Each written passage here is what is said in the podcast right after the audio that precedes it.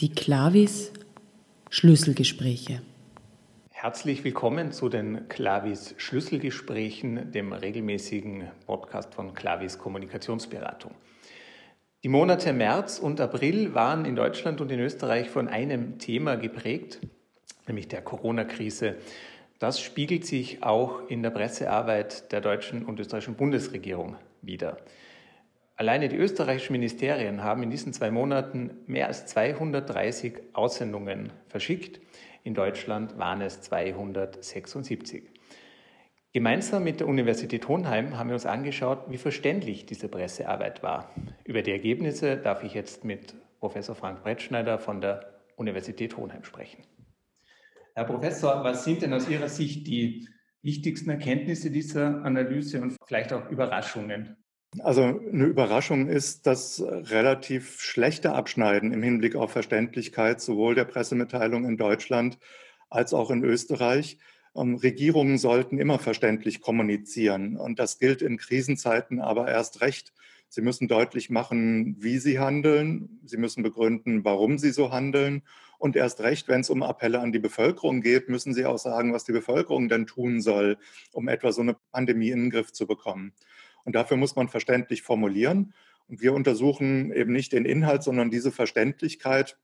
Dazu haben wir ja einen Index, einen Hohenheimer Verständlichkeitsindex, der geht von 0, formal ganz unverständlich, bis 20, formal sehr verständlich.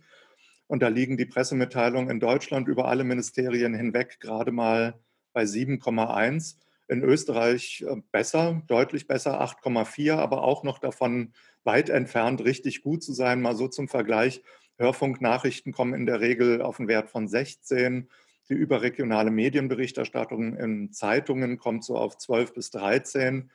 Und politikwissenschaftliche Doktorarbeiten, die sind ein bisschen besser als vier.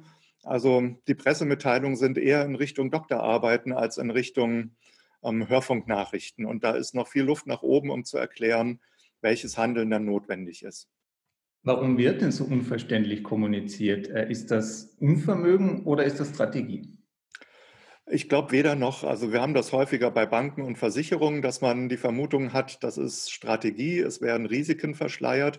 Das ist hier in dem Fall eher nicht so, sondern wir wissen aus vielen Studien, dass Unverständlichkeit entsteht in Stresssituationen. Und dann greifen Menschen auf Routinen zurück. Sie müssen schnell eine Pressemitteilung produzieren und diese Routinen sind häufig eben lange Schachtelsätze, ähm, zusammengesetzte Wörter. Wir haben ganz lange Wörter gefunden, die typischen Substantive und nicht eine aktive Sprache. Ähm, viel zu lange Sätze. Ähm, in Deutschland der längste Satz besteht aus 80 Wörtern.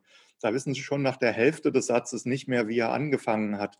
Ähm, und das ist dann eben dieses äh, routinemäßige Abwickeln und nicht das Nachdenken, was kommt denn auf der Seite der Leserinnen und Leser eigentlich an.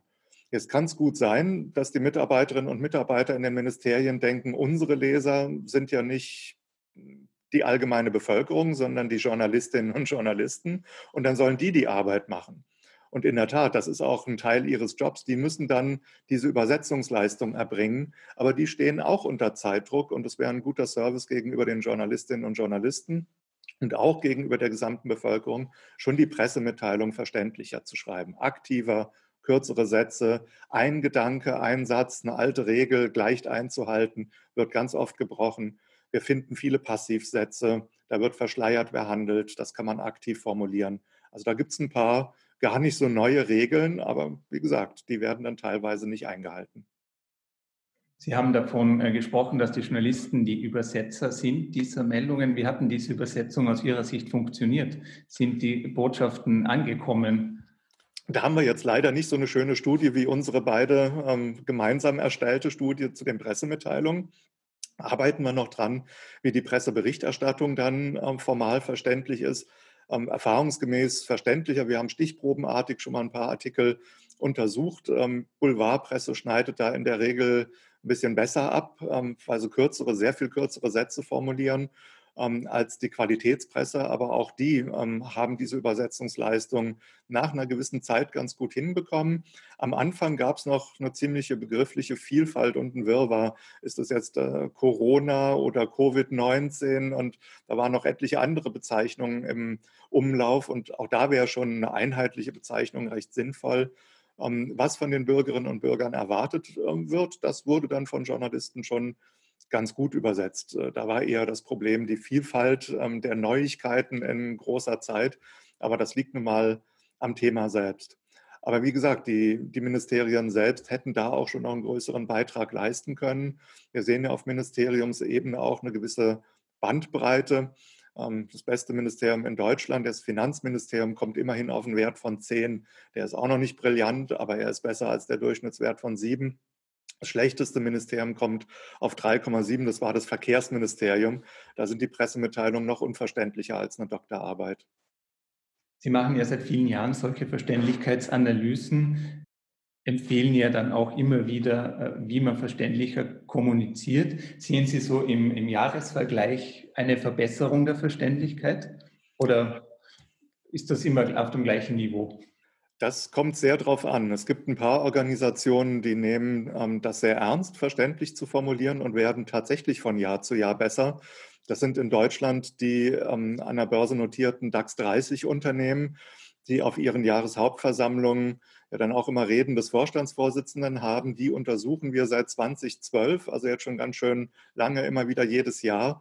Und tatsächlich dort wird der Durchschnittswert von Jahr zu Jahr zu Jahr jedes Jahr besser. Mittlerweile liegt der Durchschnittswert für alle 30 Reden bei über 15, also sehr, sehr nahe an den Hörfunknachrichten. Und das ist auch naheliegend, weil man, wenn man zuhört, ja nicht zurückblättern kann. Man muss es sofort verstanden haben, aufgenommen haben. Und das geht also, wenn man sich die Mühe gibt.